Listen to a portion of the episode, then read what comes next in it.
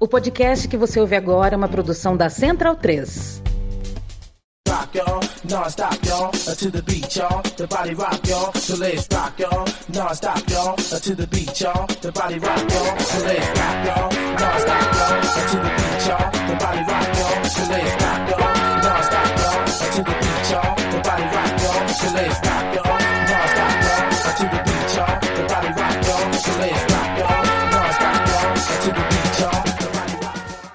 Muito boa noite, amigo e amiga da Trivela da Central 3. Hoje é dia 26 de novembro de 2002. Uma semana de Copa do Mundo. Estamos uma semana nessa toada. Pensar que a Copa do Mundo regular tinha quatro jogos em horário, quatro horários de jogos, só uma vez, né? É, Copa de 2014, por exemplo, só teve quatro jogos em quatro uhum. horários diferentes em um dia um dia que terminou com 10 da noite, um Costa do Marfim Japão. Agora a gente tá numa jornadaça. Faltam só três dias, não, dois dias. Dois. Faltam dois dias de jogos às sete da manhã. Depois chega disso. Eu me chamo Leandro Amin. Ao meu lado, Bruno Bonsante, Leandro Stein, Matias Pinto e Felipe Lobo. Pela próxima hora falaremos de Copa do Mundo, do sabadão de Copa do Mundo. Para mim, o melhor dia da Copa do Mundo em termos técnicos e também em termos anímicos. Quatro jogos que, que me causaram, me geraram muito entretenimento. A gente sempre lembra que tem o financiamento coletivo em apoia.se barra Trivela ou apoia.se barra Central 3 e este podcast diário ao longo da Copa do Mundo é um oferecimento, um apoio, uma parceria com a KTO. Uh, antes de começar o programa, se vocês soubessem que a gente estava discutindo. A gente não, né? Eles aqui, esses quatro. Eu tava quietinho na minha. Os quatro discutindo é, os cachorros dos grandes jogadores. Não, porque o Túlio tinha não sei o quê, porque o Ezio tinha um, um Doberman, porque o, o Tevez tinha um Pitbull e que o labrador do Messi. Cara, uma conversa insana aqui sobre o cachorro do, dos grandes jogadores. Até isso essas pessoas têm, têm, é, têm, um, têm um índice na cabeça sobre. Mas eu não vou, eu vou poupar o amigo e a amiga desse debate, embora ele tenha sido muito, muito, é, muito enriquecedor para mim, que não tinha conhecimento do cachorro dos grandes astros.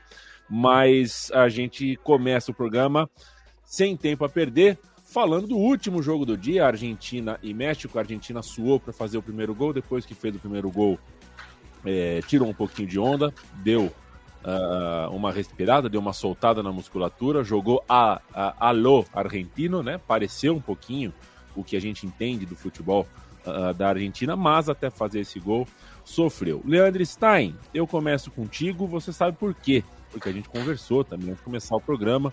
É, é, a Trivela vai soltar, tá soltando nesse momento já o texto da partida. E tem um porém na atuação do México perder de 1 a 0 ou perder de 2 a 0 faz muita diferença na última rodada para o saldo de gols. É, eu entendo que a seleção mexicana não tinha muito por onde atacar. Agora eu entendo porque que o povo mexicano queria Chicharito, queria Carlos Vela, porque os outros atacantes não estão conseguindo dar conta, embora o Lozano seja um bom jogador, o Raul Jimenez, mesmo baleado, tem recursos. Ofensivamente, o time do México é fraquíssimo. E eu tenho a impressão que o México veio para a Copa para tirar um ponto da Polônia e três da Arábia Saudita e estava apostando no 0 a 1 mesmo depois de tomar um gol, uh, ah, ah, para tentar no saldo de gols vencer a Arábia Saudita e classificar em segundo. É, eu acho que faz muita diferença para o México perder de um ou perder de dois. Perdeu de dois, complicou. E a Argentina ganhou de dois, facilitou. É, o México, eu eu acredito, eu vejo o México como um time que teve um plano de jogo, né? De início, é, conseguiu, assim, tinha uma mentalidade para empatar o jogo, conseguiu é, montar uma defesa eficiente, ocupou o meio-campo, é, adiantou suas linhas de marcação e, e, conseguiu travar essa saída de bola da Argentina, né? A Argentina tinha um, um latifúndio ali entre os cabeças de área e, e, os atacantes, mas o México, ainda que tivesse essa ideia do que fazer no jogo clara, era um time que não tinha senso de oportunidade e não teve um pingo de coragem. Porque foi um jogo que, assim, se alguém levantasse a mão e, e, e pegasse no ar, dava para segurar a tensão no ar. Sim, um jogo muito tenso da Argentina, um jogo, até a gente comentou na conversa da Trivela, se alguém quisesse uma metáfora futebolística do que é uma crise de ansiedade, era o que a Argentina estava vivendo, e digo isso como quem tem crise de ansiedade de vez em quando. É, e o México não, não teve um pingo de senso de oportunidade para tentar aproveitar isso, né? No primeiro tempo, ainda quando roubava a bola, parecia é, jogada sem continuidade nenhuma, né? O, o Chuck Lozano ainda tentou uma coisa ou outra, mas o time não tinha qualquer conexão, não tinha o mínimo de vontade, parece, de querer sair do campo de defesa para atacar. No segundo tempo, que a Argentina, ainda que tenha avançado um pouco mais, avançou porque o México recuou mais e o México é, poderia ter entrado com alguma alteração no início do segundo tempo. E aí, quando foi mudar, era quando o time já tinha tomado gol, quando a Argentina já tinha tirado esse peso das costas, pôde defen é, se defender melhor, deixar a defesa menos exposta. Né? No primeiro tempo, a Argentina é, foi bem nesses combates, nesses lances no mano a mano, é, também por conta do isolamento dos jogadores mexicanos. E aí, no segundo tempo, no, na sequência do segundo tempo, o México mostrou que não é um time, né? É algo que os mexicanos sabem ao longo do ciclo, que criticam Horroroso. tanto o Tata Martino, que não tem um time. O time inexiste. E aí, uma estatística, para mim, mostra, assim, é, é vergonhosa desse México. A última finalização do time foi aos três minutos do segundo tempo. Não deu uma finalização a mais. E o detalhe que essa finalização aos três minutos do segundo tempo foi um chute bloqueado do, do Chuck Lozano. Então, assim, não teve um mínimo esboço de abafa. É, assim, a Argentina teve o Messi, conseguiu tirar esse peso, mas o tamanho da incompetência do México e o tamanho, vou usar a palavra que eu não, não quero usar no título da Trivela, o tamanho da covardia do México nesse jogo é assustador. E o time vai para a última rodada precisando sair para o jogo, precisando jogar contra uma Arábia Saudita que por esses quatro jogos é o time mais bem montado do grupo C, o time que tem mais consistência coletiva, tem o treinador que vai mostrando o melhor trabalho, algo que se esperava do Scaloni e, e se perdeu é, depois, de, principalmente a partir do segundo tempo contra os sauditas. E aí o México é, acho que está pronto para ser a, a, primeira eliminação desde 78 numa fase de grupos de Copa do Mundo. Era esperado um time ruim do México, foi um ciclo é, não foi tão caótico a classificação quanto foi em 2014, né, com aquele time do Miguel Herrera, mas aquele time do Miguel Herrera tinha sangue nos olhos, algo que se notou até complica, passando de fase, complicando, é, complicando a Holanda, o que virava o Super Saiyajin na beira do campo, é, complicando a Holanda, quase eliminando a Holanda nas oitavas de final, caindo com aquele pênalti roubado do Robin. Esse México não dá para tirar nada, né?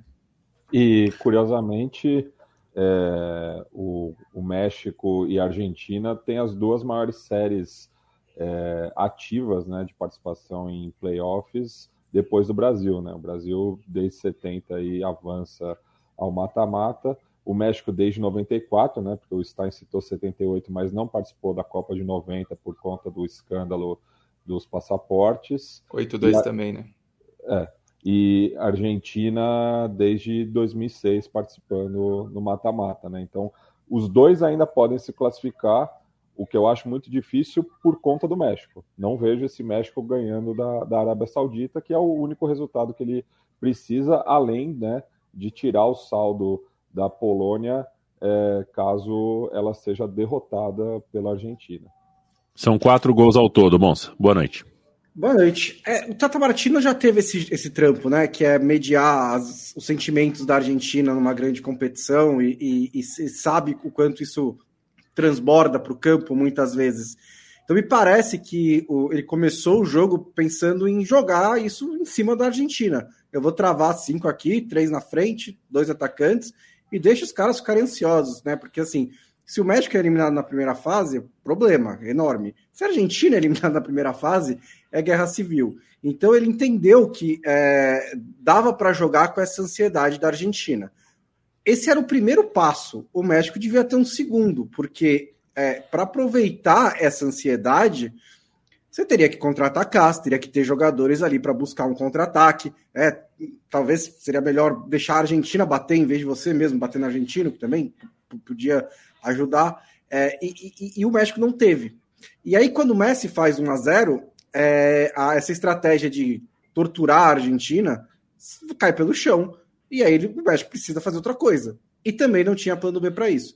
Então, da parte do México, eu acho que o Tata Martino até entendeu a situação, mas ou não teve os recursos para aproveitar, em parte porque ele não os levou, né? É, foi uma aposta alta que ele fez no Raul Jiménez para essa Copa do Mundo, é, esperando que ele se recuperasse, ele não se recuperou, né? Ele não está bem, ele não está bem no Wolverhampton desde que ele voltou né, na fratura do crânio, ele não é o mesmo jogador. Teve um outro momento assim, mas não, não é o mesmo jogador. Estava é, até com problemas físicos antes de vir para a Copa.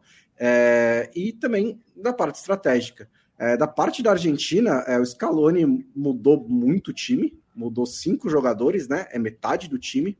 É, depois de uma derrota pesada para a Arábia Saudita, mas que a gente até discutia se era mais uma questão de acidente de percurso ou não. Acho até que acertou em algumas. Assim, o, a da defesa, o México ameaçou pouco, né? Mas a defesa foi ok, né? É, o, não gostei tanto do McAllister no meio-campo, achei que ele fez muita coisa, mas é, ele, ele, mudou os, os, os, jogadores e disse que a Argentina não ia mudar o estilo de jogo. Mas também não se viu o grande estilo de jogo da Argentina, principalmente no primeiro tempo. time que teve muito pouca é, bola no chão, muita pouca aproximação, né, muito pouco jogo coletivo. Estava é, realmente esperando alguma coisa acontecer. O que funcionou para a Argentina é que o Messi dominou uma bola na entrada da área e soltou um chute no canto que entrou e pronto. É, no, o resto, assim, do meio para frente, principalmente, não aconteceu mais nada. Né? O Lator Martinez nem sei o que, que fez nesse jogo.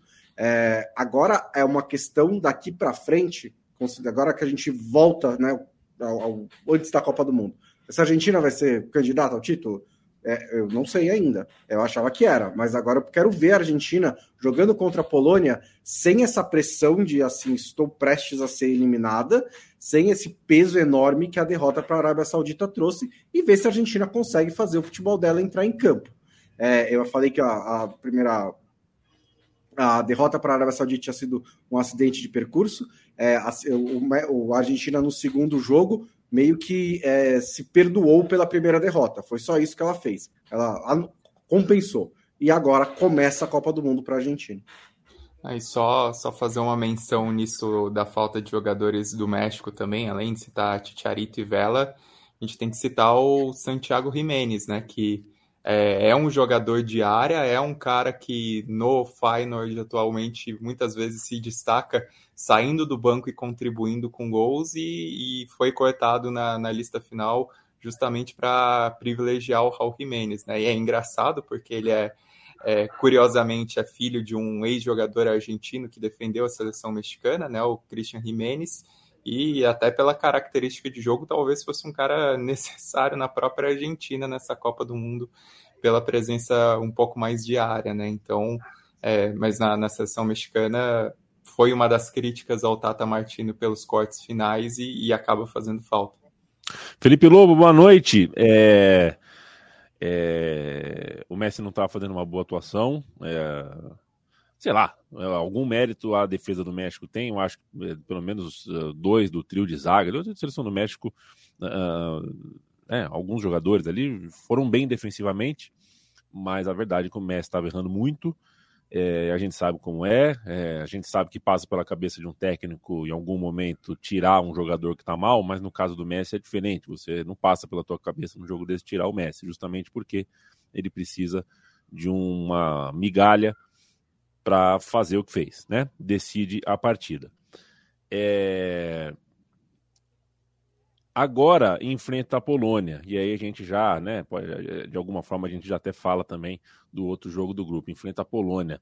E não é fácil, né? O time da Polônia, uh, não, o time da Polônia consegue levar o jogo para onde quer, uh, também com, com muito mais facilidade do que o México, né? O time da Polônia não é brilhante, mas o time da Polônia consegue enroscar jogo, consegue fazer jogo físico, consegue. Uh, me parece, olhando, comparando pau a pau os dois times, Polônia e Argentina, a proposta de jogo da Polônia é uma das menos confortáveis para o estilo de jogo da Argentina. É... Já quero pensar nisso, porque hoje é alívio, mas a Argentina continua na corda bamba, de repente até um empate pode tirar a Argentina da Copa. É, pode. É, é, e eu acho que é muito nessa linha que o Bonsa falou, que a Copa começa agora. Quer dizer, anulou o, o desastre, evitou um, é, o drama de uma eliminação, né? Que era possível, mas ainda tem muito caminho pela frente ainda. Primeiro precisa garantir a classificação, talvez brigar ali para ficar em primeiro, né? Se vencer. É, e aí a Copa é outra, nas oitavas de final para frente, eu não levo muito em consideração o fato de é, ter, ter sofrido ou não na fase de grupos, porque aí é outra coisa mesmo. Mas primeiro precisa sobreviver. Hoje sobreviveu. E agora precisa jogar contra uma Polônia que, como você falou, a Polônia tem o dom de transformar todo jogo em algo é, difícil para o adversário e difícil às vezes para assistir também, embora hoje não tenha sido o caso, muito mais por causa da Arábia Saudita do que por causa da, da Polônia, embora a Polônia tenha ganhado o jogo, é, foi a Arábia Saudita que buscou e, e finalizou diversas vezes. Se tivesse ali um pouquinho, numa noite um pouquinho melhor, um dia um pouquinho melhor, tinha conseguido um resultado melhor também, ainda que tenha tomado bolas na trave e tudo, né? É, então, esse grupo está muito aberto. Ainda acho que a Argentina vai passar e vai passar em primeiro, é, porque eu acho que precisava tirar esse peso, né? É, a nossa sensação, né, vem do jogo, eu, Bonso, em conversando, tinha um, um pouco que o Brasil viveu em 2014, por outros motivos, obviamente, mas assim, aquele medo de um fracasso retumbante, sabe? Isso o Brasil em 2014 entrava com esse peso nas pernas em quase todos os jogos do mata-mata. Né? Todos, né? Na verdade, entrou assim. É que contra a Colômbia consegui bem. E o, hoje a Argentina entrou, assim, dava essa sensação de, putz, a gente não pode protagonizar um fracasso desse tamanho, né? E, e o medo estava muito evidente, assim. E claro que não em todos os jogadores, cada um sente de um jeito, mas como equipe, a Argentina parecia é, paralisada pelo, pelo é, risco de um fracasso é, precoce, né? De uma seleção como foi em 2002, que chegou muito bem à Copa e acabou caindo cedo. Lá foi uma situação diferente, um contexto diferente, mas enfim, nessa coisa de ser um favorito caindo cedo. E, e acho que o gol do Messi, é, eu acho que tira um peso é, até maior da própria equipe do que dele é, ainda que ele estivesse jogando uma, uma, partida bem fraca, o Messi estava totalmente é, encaixado ali numa, marca, numa marcação é, muito bem feita do, do México, que, como vocês falaram, como vocês estão falaram, de, era metade do plano, né? O México só, só soube anular a, a, a rota para o Messi, né? Mas não, não soube, soube correr o risco de ganhar, né? Não correu o é, risco de ganhar. Como você falou, né? É, sobre a Polônia no, no, jogo contra o México, só que dessa vez correu o risco de perder e não correu o menor risco de ganhar, né? Ah, não teve nenhum momento que o México teve o risco de ganhar esse jogo, não teve, não passou nem perto. Então, é, esse é um primeiro caminho. A, a, acho que o Messi deixou isso claro, né? Ele deu uma entrevista ali, saindo do jogo, de, de é, a gente recuperou a nossa Copa, né? Salvou a nossa Copa. Não, não lembro exatamente o termo que ele usou, mas foi nessa ideia, né? De a gente precisava salvar a Copa. Tá salva. Agora precisa jogar, né? É, precisa jogar. É, e esse grupo tem uma particularidade é, que é a seguinte, né? É, é, é claro que para a Arábia Saudita isso passa pouco pela cabeça, pela, pela, no grupo do México também passa pouco, mas na da Argentina passa. Não são duas vagas, né? É, é uma vaga e pegar a França. É, essa outra vaga eu não quero. Né? Essa outra vaga não me importa muito. Para a Arábia Saudita, para a Arábia Saudita e França nas oitavas, está ótimo. Passamos de fase, vai todo mundo ganhar Rolls Royce, tá tudo certo. É, para a Argentina tem esse passinho a mais. Então acho que a pressão continua um pouquinho mais, né? É, e já é o terceiro mundial seguido, né? Que a Argentina chega na última rodada com as calças na mão, né? Precisando de uma vitória, de uma afirmação.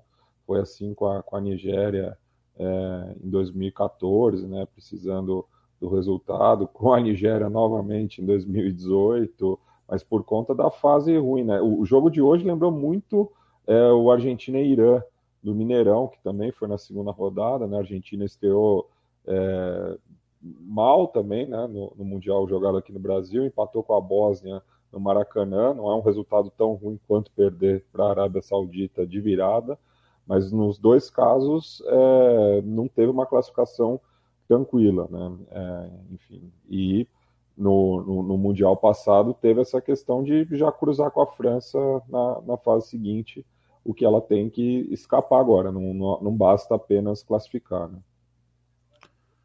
A Argentina venceu a Bósnia, né? No Maracanã, no domingo à noite. Ah, venceu no foi, finalzinho. Não, né? não, jogou bem, mas venceu. Foi 2 é. a 1 um, ou 3 a 1 um.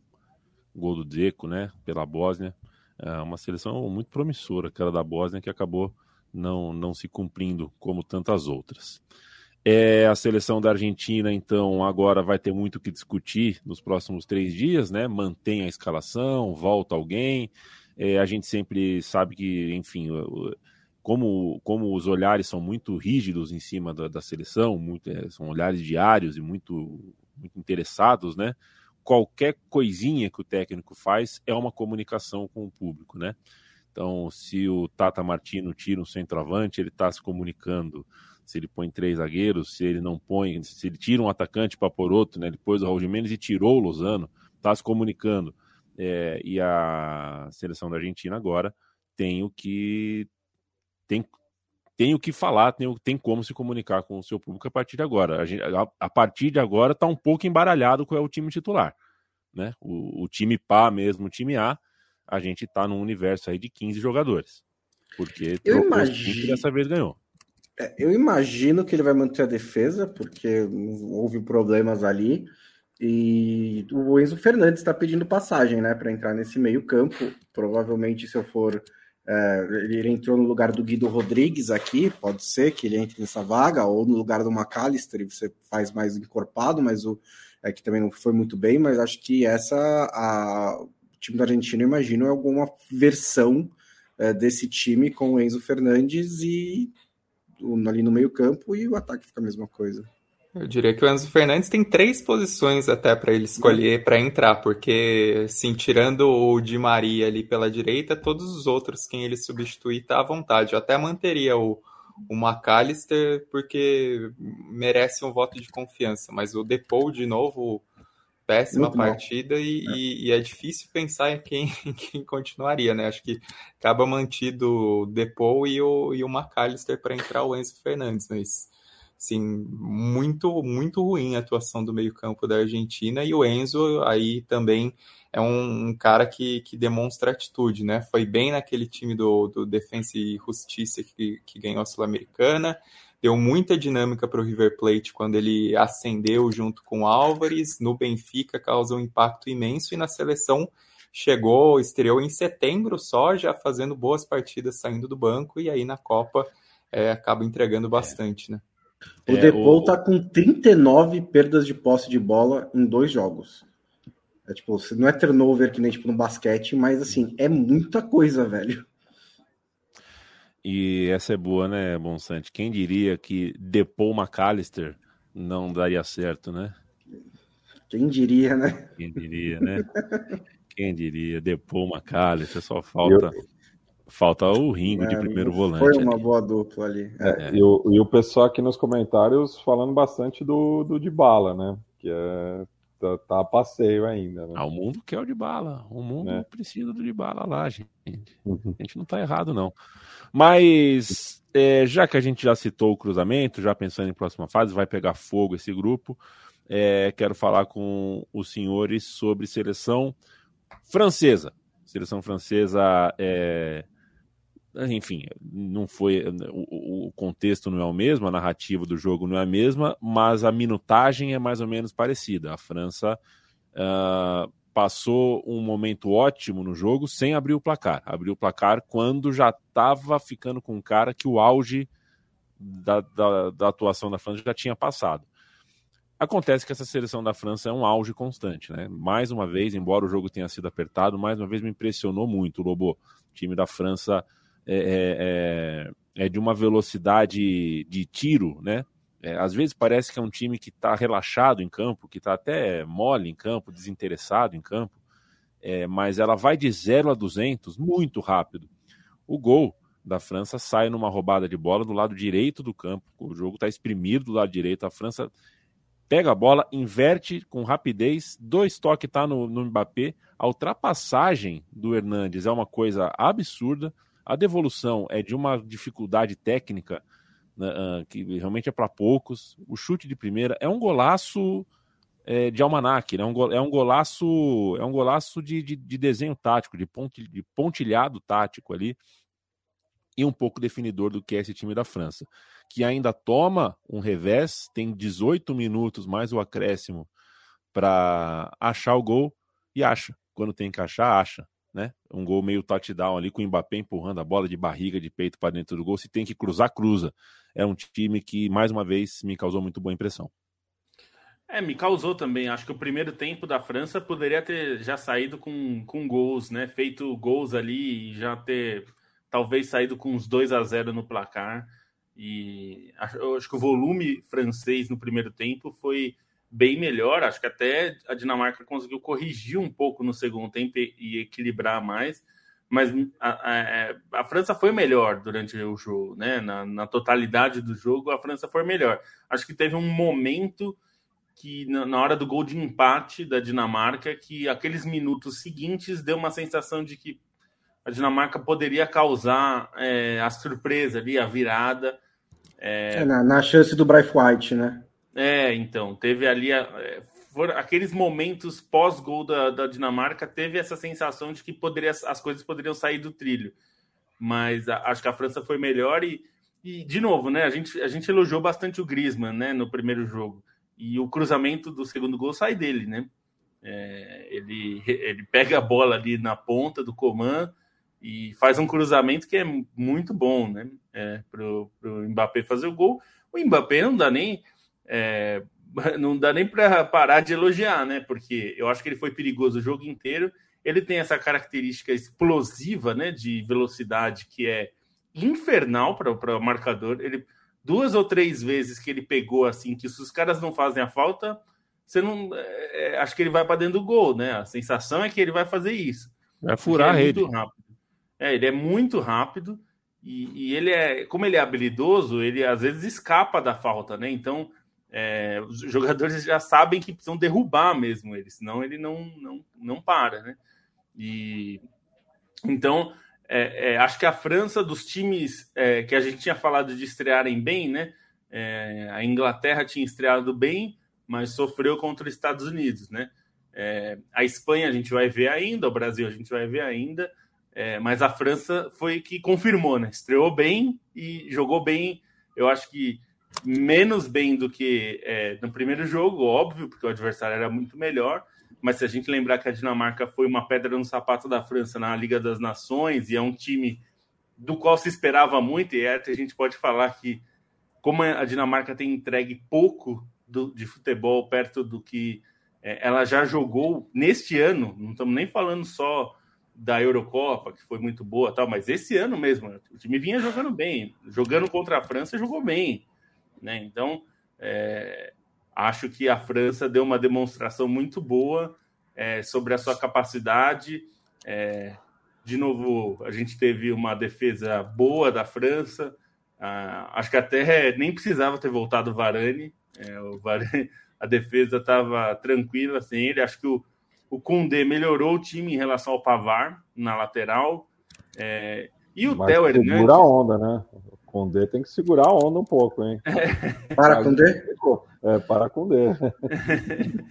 e, e, bom, e o Theo, eu, eu, já elogio o Theo, eu sou fã do Theo Hernandes, eu acho ele um, um lateral completíssimo, assim, acho que é, mesmo que ele defensivamente não seja um monstro, mas ele defende bem, ele não é só um cara de ataque, mas é que ofensivamente ele é muito bom, né? Então ele arranca ele e o Mbappé arrancando pelo lado, os dois são muito rápidos e muito lisos, né? Então, muito difícil para esses dois.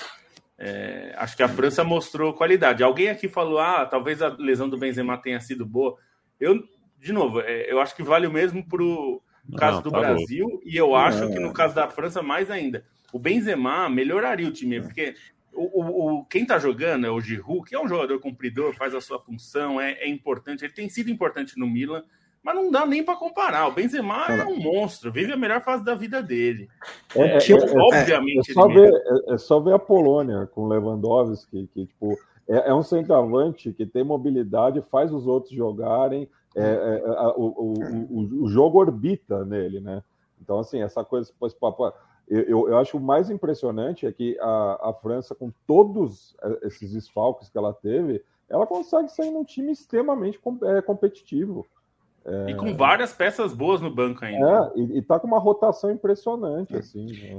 Assim, é, é eu, eu não, não, não, estou, não estou dizendo que o Mbappé fez bem, a corte do Mbappé fez bem para a França, mas eu, eu, acho que os desfalques, no geral, né, a totalidade dos desfalques, para uma seleção que tantas vezes é blazer, acho que deu uma injeção ali de tipo, a gente não pode começar, a gente não pode começar, tipo, a a, na segunda marcha, que nem a gente costuma jogar a maioria dos nossos jogos desde que a gente foi campeão no mundo. É, Principalmente no, no... o Griezmann, né, Bonsa? Principalmente eu, o Griezmann. o é. Griezmann acho que mudou muito de atitude depois desses cortes aí.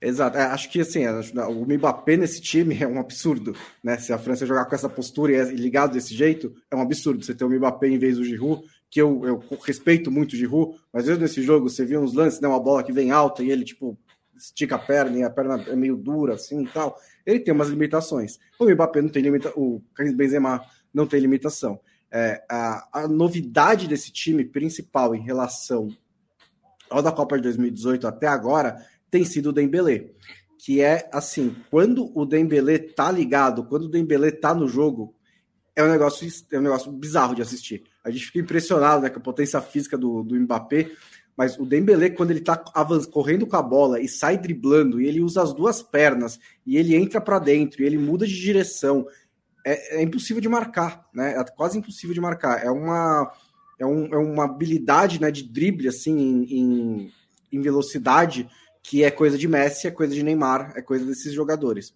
é que ele tem outros problemas, né? Tomada de decisão não é tão boa, a refinação ali do, a, do, do o último passe mais refinado e tal, ele tem problemas físicos e tal. Mas essa é a grande novidade ofensiva da França.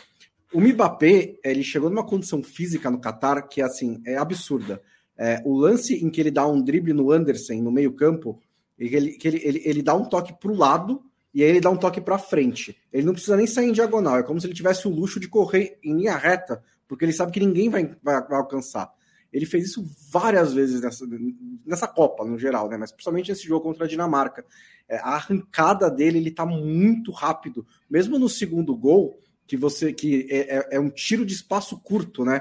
Quando o Griezmann pega a bola, ele tá um passo atrás do marcador. Quando o Griezmann cruza, ele tá na boca do gol. Ele vai da marca do pênalti à boca do gol na, no tempo que demora para a bola sair do Griezmann e chegar para ele. É, ele começou a temporada meio mal, ele não está mal nesse momento e está candidato a ser craque da Copa. A gente bateu metade do programa e nem mandou um abraço para ninguém aqui. Alex, Rodrigo Vasconcelos, Miguel Oliveira. Tem um pessoal falando com razão que, né, e o Matias, quando cantou a sua seleção na primeira rodada, tirou a zaga da França disso, falando sobre uma falha né? Parecia um jurado de carnaval, assim, uma falha em fantasia, perde 0.2. É, canetou, mas de fato, para não falar que a seleção da França joga um futebol perfeito, dá para a gente falar que a seleção da França tem uma defesa que andou concedendo, né? Andou uh, dando as suas vaciladas e tomou um gol hoje de bola aérea um pouco simples demais, né? Uma bola que não nem estava tão violenta assim, que teve desvio no primeiro pau. Basicamente, a bateria antiaérea da França ali falhou no primeiro pau e no segundo pau na entrada do Christensen, que fez o gol. Rodrigo Vasconcelos, um abraço. Rafael Valeiro, Marcelo From the Block, Bruno Santos. Uh, poxa, sempre um prazer. Lembrando que é todo dia, hein? Até o fim da Copa do Mundo é todo dia. A gente sabe que durante a Copa Uh, mais e mais gente quer, quer se informar e a gente tem certeza que algumas pessoas estão chegando agora e não ouvem o podcast e a livecast da Trivela antes da Copa do Mundo, né? Se você está chegando agora, é, que continue depois da Copa. Será um prazer que a gente esteja à altura da, da sua companhia. Valeu demais. É, uma rápida passagem pelo noticiário mexicano. Uh, a, a, ESPN mexicana escreveu assim no, na rede social: O que você diria para a Tata Martino? Vocês não queiram saber o, o volume das respostas. Assim, a mais tranquila é não volte para o México e renuncie. É, é, assim, é uma coisa. Os mexicanos, eles, é, o, o Tata Martino virou o inimigo número um da nação. E Mas, na ó, Argentina. A, a, a imprensa mexicana também botou uma pilha nesse jogo que eu é aposto é que o Scaloni deve ter levado isso para o vestiário. Ah, e só sobre o Tata Martino, durante a comemoração eu vi levantarem uma camisa do News Old Boys. Eu fiquei com dúvida se era uma homenagem ao Messi, ao Maradona ou ao Tata Martino. Achei que fosse mais ao Tata Martino, que é a lenda do News. Quanto à Argentina, muito está se falando e se exibindo imagens do Aymar, auxiliar técnico, que chora copiosamente depois do primeiro gol, e do próprio Scaloni, que não é copiosamente, mas uh, a lágrima vem, né? A lágrima vem uh, depois do segundo gol, ele senta reflexivo e se permite chorar um pouco. Você imagina o, o, o peso nas costas, né? Eles, eles são testemunhas, e o Aymar, como jogador, inclusive, do, do Bielsa, eles são testemunhas de, do que o Bielsa sofre há 20 anos na Argentina, faça o que é. faça, é, o, porque não passou de fase com a Argentina. Outra figura nesse sentido é o Samuel também, está sendo bastante é, difundido também.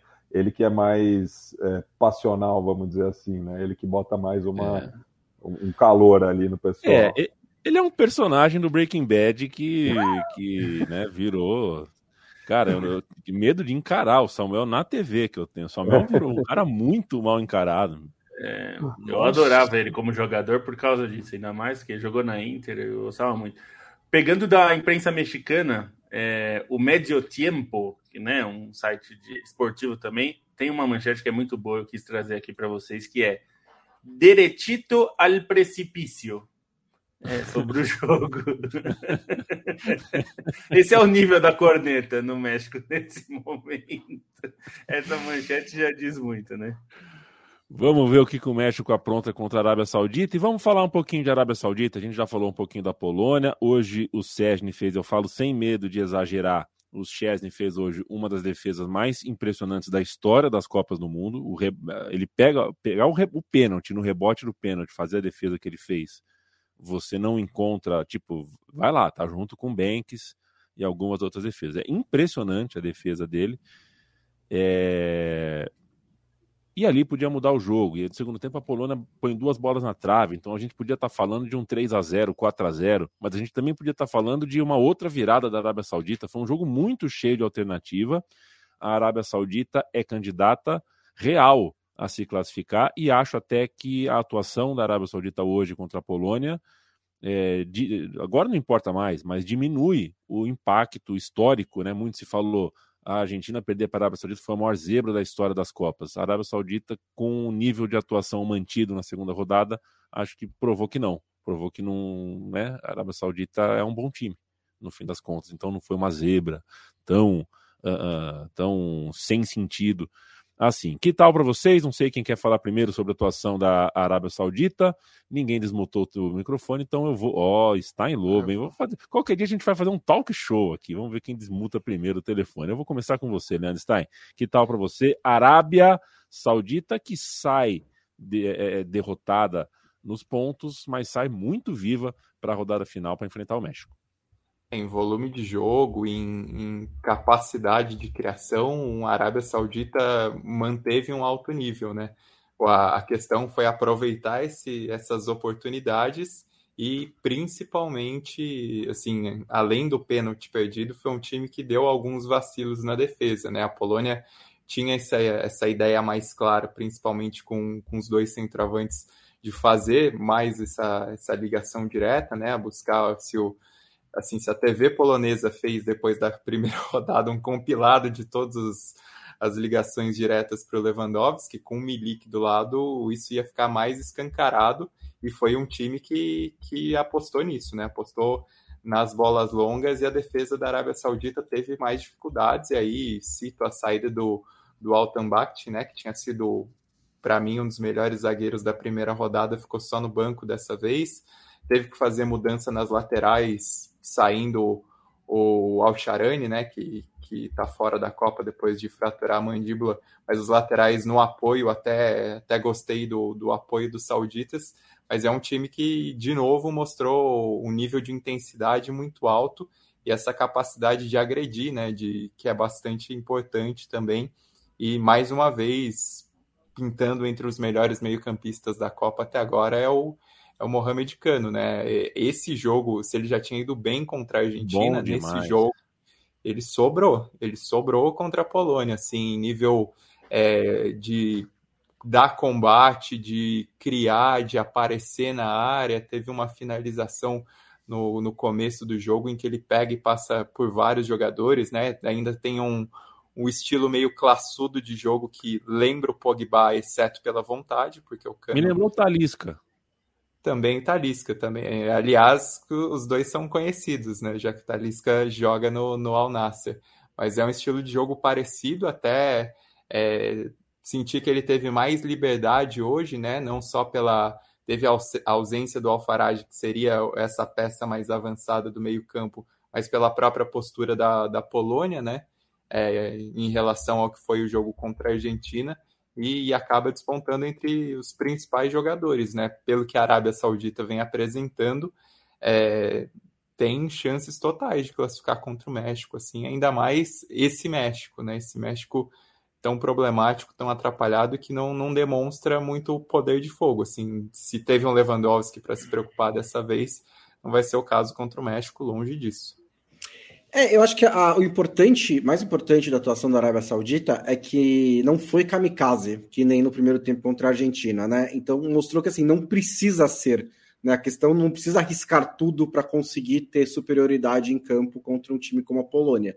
Conseguiu fazer um jogo bem mais equilibrado, né? Por exemplo, se não entrega o gol para o Lewandowski no segundo, é, poderia até ter é, empatado esse jogo. Então, assim, é, na, assim, na hora de tirar o 10, né, ali, quando chega perto da área, na hora de realmente botar o negócio, falta um pouquinho de qualidade. Embora tenha feito boas jogadas, embora o César tenha feito defesa. Mas é um time extremamente bem treinado que tem os seus talentos. Então, eu também concordo com o Stein que contra o México, que assim, que não mostrou nada na Copa do Mundo até agora, entre todas as Copas recentes aí do México, é a pior, é, tem, todas as tem toda a capacidade é, de ganhar. É, do lado da Polônia, assim, eu, eu, eu tinha cobrado a entrada de um centroavante junto com o Lewandowski, que eu acho que é muito importante é, que para esse estilo de jogo, é, quando é só ele recebendo bola longa, é, é, ele primeiro é ele que tem que receber, né? Então ele não pode receber o rebote, então ele não pode receber a segunda bola. Porque você tem ele, o Milik, você pode jogar mais o Milik e aí ele pega e recebe mais de frente. É, ele, tem que, ele tem que receber, dar para os meias, que nem sempre se aproximam, e aí entrar na área e finalizar e tudo mais. É, e com uma, um parceiro isso fica mais fácil. É, o Zelinski apareceu, fez o, gol, o primeiro gol, um gol decisivo, e o Lewandowski fez seu primeiro gol em Copas do Mundo. E, e assim, eu achei muito bonita a, a, emoção dele, né? Muito bonito o momento, porque tipo, é um cara que acho que talvez depois do Messi do Cristiano Ronaldo, desses craques aí, é o que tem o currículo mais recheado, né? Tirando assim de, de dos destaques, né? Tem, sei lá, zagueiro que foi campeão, o Sérgio Ramos também tem um currículo e tal. Mas esses caras de craques que a gente aponta, né? O cara ganhou 10 vezes a Bundesliga, ganhou a Champions League. É, e ele marca um gol que nem é, foi o gol decisivo, né? Foi um gol que confirma a vitória numa segunda rodada de Copa do Mundo e chora. Eu achei isso muito bonito. E também eu vi o peso saindo de cima dele, né? Porque você vê que acaba o jogo, ele faz o gol e de repente o Lewandowski está em todo lugar, ele quer fazer outro, ele gostou do sentimento né? Ele entra na área driblando, ele começa a buscar jogo, ele tá, tá ficou muito mais ligado no jogo. Então achei isso muito interessante também e né, um, um risco aí para a Argentina, que vai pegar um Lewandowski mais soltinho. Felipe Lobo, é, é você que estava operando as picapes do Twitter da Trivela hoje? De manhã? A gente não, não tem né? uma pessoa não tem, fixa, né? não. não tem Cada um vai subindo né? as coisas ali. Né? Exato, né? é por isso que eu perguntei, porque rolou, foi na Trivela que rolou hoje uma, uma um resgate de postagens de 2018 do Duck, não foi? Ah, foi, foi, foi, foi, foi o Stein. foi o Stein. Foi, é porque o Stein tava né? fazendo sobre o, sobre o Duck, sobre ele, ele foi personagem no jogo. Pois é, a seleção da Austrália ninguém dava nada por ela, é, e ainda, ainda ganhando, porque a gente dá pouco por ela, é uma seleção uh, limitada, né? É, e tem um centroavante que você olha, você fala, nah, não, não, não vai passar na minha peneira. É um atacante muito grande, parece o Daronco, né? É, muito forte, muito alto, muito grande. Eis que a zaga da, da Austrália dá um balão para se livrar da bola ele vem de costas para o ataque, em vez de dominar e dominar de canela, dominar errado, ele já domina dando um, um, um passe, passe muito bom, rasteiro para a esquerda, corre até a área e dá um cabeceio quando recebe a bola no cruzamento, dificílimo de dar. Um cabeceio é, é, para ir para o lado que ele não está vendo, um cabeceio que cai. E o, no... e o cruzamento desvia, né? Isso, um cruzamento particularmente Não, difícil de você. O cabeceio, eu, eu, escrevi no texto e o Paulo, eu vi depois que o Paulo tweetou, lembra do Borghetti em 2002 contra Sim. a Itália, né? Exatamente. Ó, o Paulo Júnior ama o Borghetti, Stein. Você não faz ideia do quanto o Paulo Júnior gosta do Borghetti. Mas aquele gol de cabeça é um dos mais bonitos da história das Copas, né? Lembro que tinha até no famoso FIFA Fever. E o, o Borghetti adorava jogar contra o Brasil.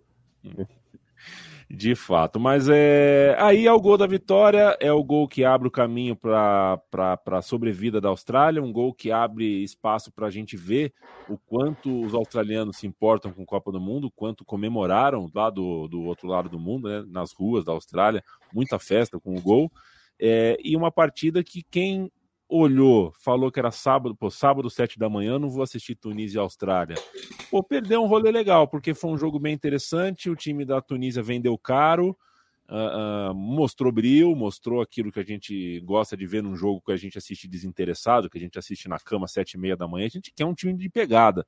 E isso a Tunísia mostrou, acho que foi um jogo bem interessante, a Austrália uh, tá vivíssima na competição, a Tunísia não. É, é... Não, acho que foi um jogo como a gente esperava que fosse. E começar dizendo assim: se, a pessoa acha que não vale a pena acordar às sete da manhã para ver Tunísia e Austrália na Copa do Mundo, você não sabe o que é Copa do Mundo, meu amigo. Copa do Mundo é para isso. Ninguém, assim, ver Argentina, Brasil, Calma. Alemanha, Inglaterra, você vê na Liga das Nações, Copa América, amistoso, blá blá blá blá blá. Esses, esses é, times a gente vê o, ciclo inteiro. Quem é o seu sacrifício vai... para acordar às sete da manhã é menor do que o da maioria das pessoas. Não, tudo bem, mas é uma Copa do Mundo. Eu, eu na Copa do Japão, como torcedor, sem trabalhar na Copa, eu acordava três e meia para ver Nigéria e sei lá quem. É, porque é Copa do Mundo. Copa do Mundo é para você. Esses jogos são os jogos que, que representam a Copa do Mundo. Porque depois, na hora que chega nas oitavas, nas quartas é só os cachorro grande tal, sobra uma. As histórias vão, vão reduzindo, né? Porque, é, por exemplo, para pegar de novo o que o Stein falou sobre, se você não leu, vai lá conhecer a história do Mitchell Duke, que fez o gol, né, e tal, um cara que claramente apaixonado por, pelo esporte que ele pratica. É, o Stein resgatou esses tweets porque mostra ele torcendo na Copa ou assistindo a Copa, né, assim, curtindo a Copa. Então, Metendo assim, honra direta, né? O cara é, é não... Pois é. E assim, é... liga na sua cama, vê pelo celular, não sei, mas pô, é um jogo de Copa. Não vai, você não vai ter outro Tunísia e Austrália para assistir em janeiro. Entendeu? Então, tem que assistir. Então, feito, feito esse assim, se você gosta de Copa ou de, de futebol, é esse, é esse os jogos para assistir são esses. Brasil e Argentina a gente vê toda hora aí, eliminatórias, blá blá blá tal. E, então, acho que uh, sobre o jogo, a Austrália é, igualou algo que a Tunísia fez muito contra é, a Dinamarca, né? Que é, a Tunísia travou o jogo da Dinamarca e acho que a Austrália falou: ah, é? Vamos ver quem trava quem então. E acho que a Austrália, a Austrália é, eu sempre lembro da, da cena de desenho animado que é o pica-pau ele joga uma chave de fenda no motor assim do, do, do carro do Zé Curubu, que é para é, dar uma zoada no motor e tal.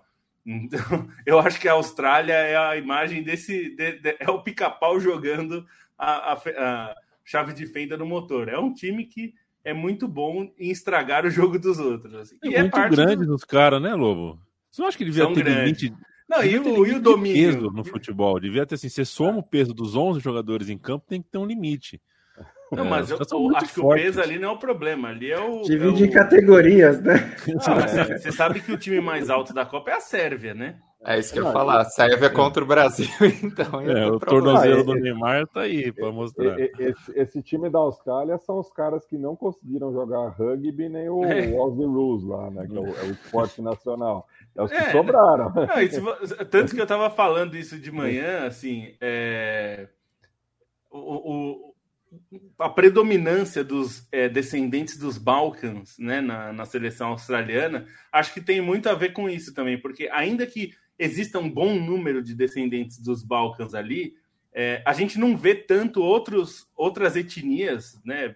Como, por exemplo, os, tem bem menos indígenas né, é, na, na, seleção de futebol, mas tem muito em outros esportes, né? É. E, e acho que também tem, tem um pouco disso Acho que no, o futebol, como não é o esporte mais é, proeminente né, no país, talvez se você, ser, se você for um grande atleta, porque tem, acontece isso, né? Tem caras que são. Um cara igual Pelé, por exemplo, se ele nasce em qualquer país, ele seria atleta de várias modalidades, né? Dependendo do país que ele nascesse, ele provavelmente seria um atleta de ponta em algum outro esporte, porque ele é um atleta muito bom, né? Isso já é um grande passo, né? É, e... a, Austrália, a Austrália, assim como os Estados Unidos, né, o, o, futebol é visto né, como um esporte de imigrantes, de mulheres e de homossexuais, né? É, é um esporte pobre, né, Matias? Também não é uma carreira promissora, né? É, tanto até que tem um, um, livro sobre a história do futebol australiano que chama Chilas, que é um, um dos apelidos da seleção feminina, Wogs, que é uma, um termo pejorativo para é, imigrantes, e Puffs, é, Pufters, né, que é uma gíria comum tanto no Reino Unido quanto na Austrália para homossexuais. É, então, acho que tem. É, isso acaba acontecendo. Talvez a gente visse é, mais jogadores como os de rugby, por exemplo, é, que tem muitos de ascendências mais é, distintas, mais é, variadas, né? É, eu acho que na, na, no futebol tem menos porque é um esporte que você vai escolher como talvez segunda ou terceira opção, né? Se você é um atleta de ponta australiano, né? É, mas, enfim, de qualquer forma, acho que o plano de jogo da Austrália funcionou contra a Tunísia, eles conseguiram complicar o jogo, deixaram a Tunísia numa situação que ela dependeria da criatividade, e a gente sabe que é, dos times africanos, o, o, tunisiano talvez seja um dos menos criativos, né? É um time que consegue ser competitivo, mas não é dos times mais criativos. Principalmente aí, a deixou... finalização, né? Peca muito no, no último toque. Deixou... Até tem, um, até tem, um, volume de jogo, mas não consegue concluir nenhuma chance clara em gol. É, e aí deixou os tunisianos se enrolarem com a própria corda, né? De, principalmente depois de fazer o gol, tá com a vantagem, é, ficou muito difícil para a Tunísia sair dessa armadilha, né? É isso, faltou nesse último toque. O Mizakini, que é um, um cara muito talentoso, né? Que é habilidoso, também não fez um bom jogo. É, o Slit acabou sendo mais criativo ali, o que mais tentou fazer alguma coisa diferente, mas também não jogou bem. É, o, o, técnico tirou o Casri do, do exílio, né, e botou ele para jogar finalmente no segundo tempo, mas também não entrou bem, né? Também explicou um pouquinho porque ele não tem jogado, é, não acertou muitas jogadas, mas ele é um cara mais diferente que talvez seja uma opção para entrar contra a Dinamarca, mas é, a Tunísia, a Tunísia teve muito domínio do segundo tempo, né? O primeiro tempo saiu completamente do controle da Tunísia. A Austrália, não só o lance do gol, muito bem descrito pelo Yamin, é, ele, mas teve outras chegadas ali, deixou a Tunísia desconfortável. No segundo tempo foi, deu só Tunísia. E eles não souberam o que fazer né, com a bola, não souberam como criar essas jogadas, como furar a defesa da Austrália, agora estão praticamente é, eliminados. Quem será que cantou, hein? Foi o Richardson que cantou Leleque, Leque, Leque na transmissão? Foi o Zé Roberto. Hoje? Foi o Zé Roberto? É. Tá bom. É irresistível, né? Porque você tem uma propaganda enchendo o teu saco com leleque, leque, leque, leque. E o atacante da Austrália chama Leque. É. Não tem jeito. Eu também cantei na sala de casa, porque confesso a vocês que o jogo das 7 da manhã, até porque como eu entro 6 e 10 com o Spaces no Twitter, ao vivaço, é, eu já fico ligadão, né? Já fico ligadão. É. Então, o jogo das sete da manhã é o que eu assisto mais bala. O jogo da uma da tarde é o que tá me caindo sono, assim, me dá uma, é, uma baqueada. E, e, essa mudança de perspectiva, né, Yamin? O, o nosso amigo Fernando Vives, né, apresentador do Travessia, que mora na Austrália, reclama lá que os jogos das sete da noite são do horário nobre. É, então, assim, não, é. não me entenda errado, eu adoro os turistas de Austrália, só que eles podem acontecer depois do meio-dia, tranquilamente. é o que eu falo. Não tem nenhuma regra é, aqui. Eu tive uma namorada que era muito católica e ela ia todo domingo à missa às seis da manhã. E tinha missa às oito, às dez, às onze, sei lá. E eu perguntava para ela assim: é, tudo bem, eu, eu, eu, te acompanho, claro, mas precisa a cena das seis? A gente não pode ir na missa das nove. Assim, vai, vai, vai, pegar muito mal mesmo se a gente for na missa das nove. Se a pessoa fala, pô, cara, vem na das nove, mano. O cara nem vem na missa das seis. Mas não, tinha que ir na missa das seis, o que significava acordar às cinco da manhã. Dava meio-dia, eu tava morto, bom, aquele sonaço, assim. É, mas tinha feito minha presa é, não com Deus, com preza com ela, né? Eu acordava para ir para missa com ela. Uma parte legal da missa era a hora que você abraçava as pessoas, né? Já não sei se você tá ligado que a missa tem uma parte do, do roteiro da missa que você cumprimenta as pessoas que estão ao teu redor, né? assim, você abraça as pessoas, você fala bom domingo. Aí fiz umas amizades lá, né? Que ia sempre de Parmeira, né? É hoje, hoje tem jogo, hein? Quando tinha um jogo importante, assim e tal. Uh, até me perdi, gente. Comecei a falar bobagem aqui, até, até me perdi. A gente estava falando da Austrália, acabou, né? A rodada aqui acabou. Conseguimos falar legal de todos os times e ainda temos um restinho de tempo aqui para falar sobre é, o Domingão, sobre seleção brasileira, para mandar um abraço para as pessoas. Tiago Nunes, paz de Cristo e amigo. Oh, eu me senti o Claudio Zaidan agora, paz de Cristo para você também. Leonardo Braga, famosa, famosa Pai de Cristo, é isso, a parte dos abraços é a Paz de Cristo, né? Pô, o pessoal aqui é. O pessoal aqui é cristão mesmo, a missa das sete é a mais vazia, ah, vai ver é por isso, né? O pessoal não gosta de muvuca. Eu, eu prefiro, missa para mim tem que ser muvuca, cara. E igreja, quando eu penso em igreja, a igreja tá vazia, você, eu não entro. Você é da renovação carismática, então, né? Ah, é? Renovação carismática prega é. o, a multidão, é isso? É, essa coisa, mais é, popular, né? Tipo, colocar. São as missas noturnas, geralmente. É. Entendi. Entendi. É, enfim, igrejas pequenas, igreja de São José dos Campos, pequenininha, né? De repente deveria vender ingresso também de véspera, sei lá. Se é, fosse a igreja de Santana, não sei se era, ela ah. das sete da manhã, ela tinha horário marcado porque passava na rádio, então era uma missa mais rápida. Ah, o pai ia por, por conta porra. dessa malandragem. era a igreja aquela na praça, que tem uma praça na frente, do lado do Martins Pereira, porra. Ah, uma, uma igreja com uma praça na frente. Porra, ah, é o Espírito Santo, é do Espírito Santo. É disso, igreja do Espírito Santo. Aposto ter um coreto na praça também. Tem um ponto de táxi. É, um ponto de táxi. Bradesco. Matias, deram uma reformada na igreja, malandro. Ah. Deram uma reformada firmeza. A igreja tava caidinha, deram uma reformada monstra. Que bom. É... Não sei como é que tá agora, deve estar tá precisando de outra igreja, porque isso faz muito, muito tempo. Isso é do tempo que o Palmeiras era patrocinado pela Samsung, para vocês terem uma ideia de quanto tempo faz. Felipe Lobo, para a gente ir embora, você viu a foto, você viu as fotos do tornozelo do Neymar. Isso te deixou otimista, pessimista, tico-tico no fubá ou não vi a foto? Eu vi a foto, é, acho que a foto é, é, é irrelevante, assim, porque é, acho que ele vai, ele vai sofrer na Copa, eu acho que ele vai ter uma recuperação difícil, mas a informação que o UOL publicou hoje é que há um plano na comissão técnica a partir das oitavas de final, se ele ainda não estiver recuperado até as oitavas, eles têm esperança de recuperá-los até as oitavas, mas acreditam que ele não estará pronto para as oitavas de final. Mas se o é, mas eu não, não, lembro exatamente qual era o termo que eles usaram na matéria, mas é algo do tipo: se o caldo entornar, o Neymar vai entrar. É, com, com botinha no tornozelo, com é, um, é, anti-inflamatório, com qualquer. Com, enfim, vai entrar do jeito que der se, se o caldo estiver entornando, pelo menos nas oitavas. E aí eles esperam que ele esteja recuperado é, para dali em diante, mas se ele não estiver, o plano é o mesmo. Se ele não estiver 100% nas quartas, é, ele vai estar tá pronto para entrar no sacrifício no, no, momento que for necessário. É, e eu, assim, o Neto, eu até vi o Neto falando: olha, sem o Neymar a gente não ganha a Copa. É, eu não iria tão longe, mas eu acho que fica mais difícil. Eu acho que é inegável.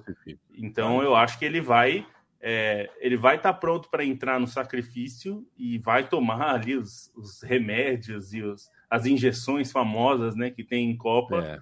Porque se precisar, se, digamos, se dá um Brasil-Uruguai nas oitavas e o caldo está entornando no segundo tempo, por, enfim, por qualquer motivo, eu acho que ele mete o Tite põe ele no jogo. Né? Se nas quartas é, é, dá um Brasil e Espanha e a Espanha está é, botando o Brasil na roda, ele vai entrar. É, então, acho que o, é, o ponto é esse. Assim, ele não vai estar 100%, eu acho difícil ele voltar a 100%, é, mas a informação, pelo menos que, que o UOL tem na apuração deles, é que o Neymar vai estar pronto para o sacrifício a partir das oitavas. Eles não vão sacrificar antes, porque na fase de grupos não, não, não vai, não vão arriscar, né, machucar mais, mas nas oitavas, como é jogo eliminatório, se precisar colocar ele é, sem estar 100%, eles vão colocar. Perfeito. Eu, então, eu... eu me preocupo menos.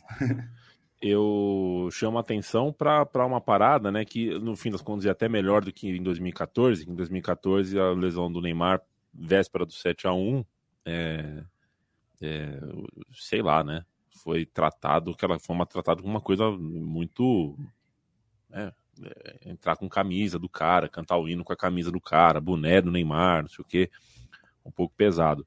É, não é assim que funciona hoje, mas eu acho que o dia a dia da seleção, tipo, 8 da noite, vamos jantar, desce lá no hall do hotel, onde tem suco de laranja, todo mundo janta, já não é a mesma coisa, né? É, até por uma questão de empatia, até por uma questão de, de grupo, de família.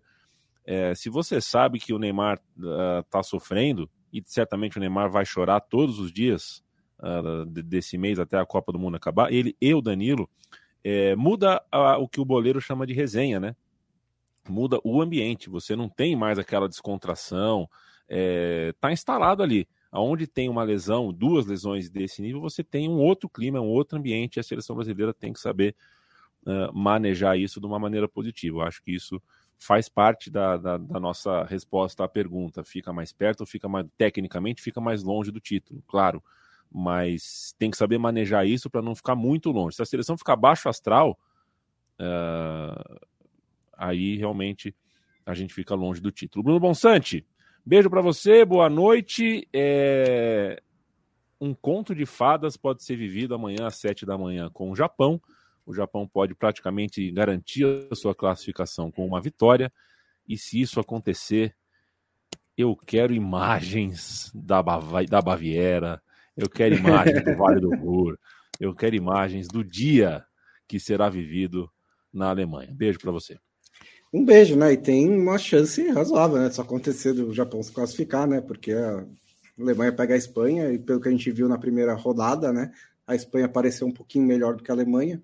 É, e o Japão pega a Costa Rica, que não é um time do, dos mais qualificados. E depois tem a Bélgica, né? Eu queria terminar dando, é, dando meus parabéns pela sinceridade do De Bruyne, que entrou numa vibe de sincericídio maravilhosa, né?